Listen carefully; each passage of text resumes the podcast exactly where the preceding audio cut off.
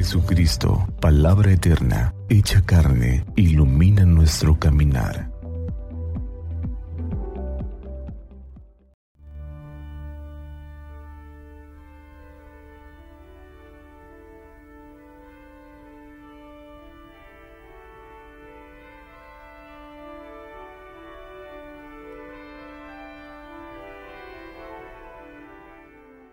...31 de diciembre... Domingo de la Sagrada Familia. Del Santo Evangelio según San Lucas, capítulo 2, versos 22 al 40. Transcurrido el tiempo de la purificación de María, según la ley de Moisés, ella y José llevaron al niño a Jerusalén para presentarlo al Señor, de acuerdo con lo escrito en la ley. Todo primogénito varón será consagrado al Señor, y también para ofrecer, como dice la ley, un par de tórtolas o dos pichones. Vivía en Jerusalén un hombre llamado Simeón, varón justo y temeroso de Dios, que aguardaba el consuelo de Israel. En él moraba el Espíritu Santo, el cual le había revelado que no moriría sin haber visto antes al Mesías del Señor.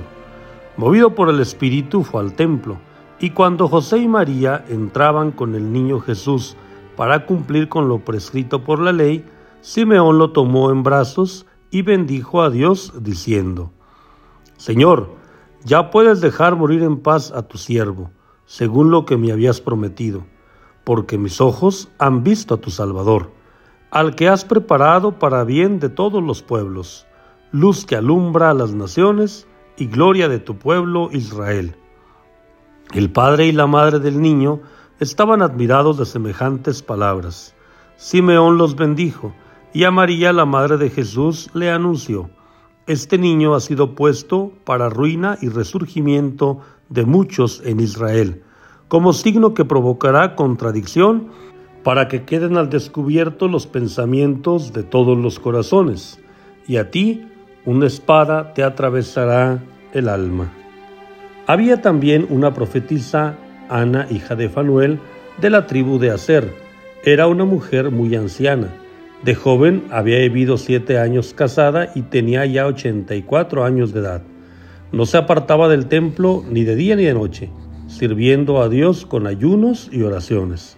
Ana se acercó en aquel momento, dando gracias a Dios y hablando del niño a todos los que aguardaban la liberación de Jerusalén. Una vez que José y María cumplieron todo lo que prescribía la ley del Señor, se volvieron a Galilea a su ciudad de Nazaret. El niño iba creciendo y fortaleciéndose. Se llenaba de sabiduría y la gracia de Dios estaba con él. Palabra del Señor, gloria a ti, Señor Jesús. Los saludo hermanos en nombre de Cristo Jesús nuestro Salvador, el Hijo de María Virgen, en este santo tiempo de la Navidad donde nos regocijamos por este acontecimiento que nos ha permitido a nosotros sentirnos parte de la gran familia de Dios, hijos en Jesús, el Hijo amado. Y esa alegría cobra una característica peculiar en este domingo, último día del 2023, un año de gracia y de bendición Hemos experimentado momentos de gozo, de alegría, de paz, también de tristeza, de desencuentro, de desamor.